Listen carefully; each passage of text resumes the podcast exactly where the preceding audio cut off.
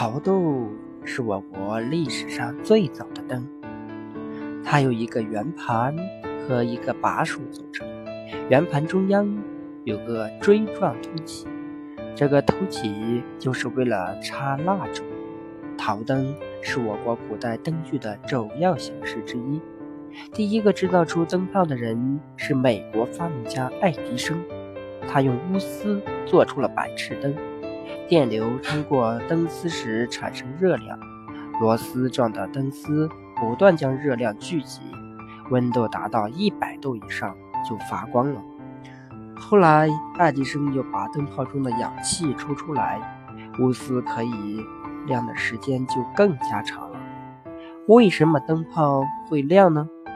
钨丝很耐热，温度可以达到两千度以上都不会融化。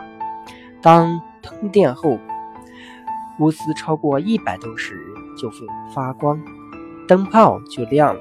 而荧光棒的灯管中充满了汞蒸气，在高压电的冲击下发出射线，打在灯管的荧光粉上，激发荧光粉发出光芒。灯泡用久了为什么会发黑呢？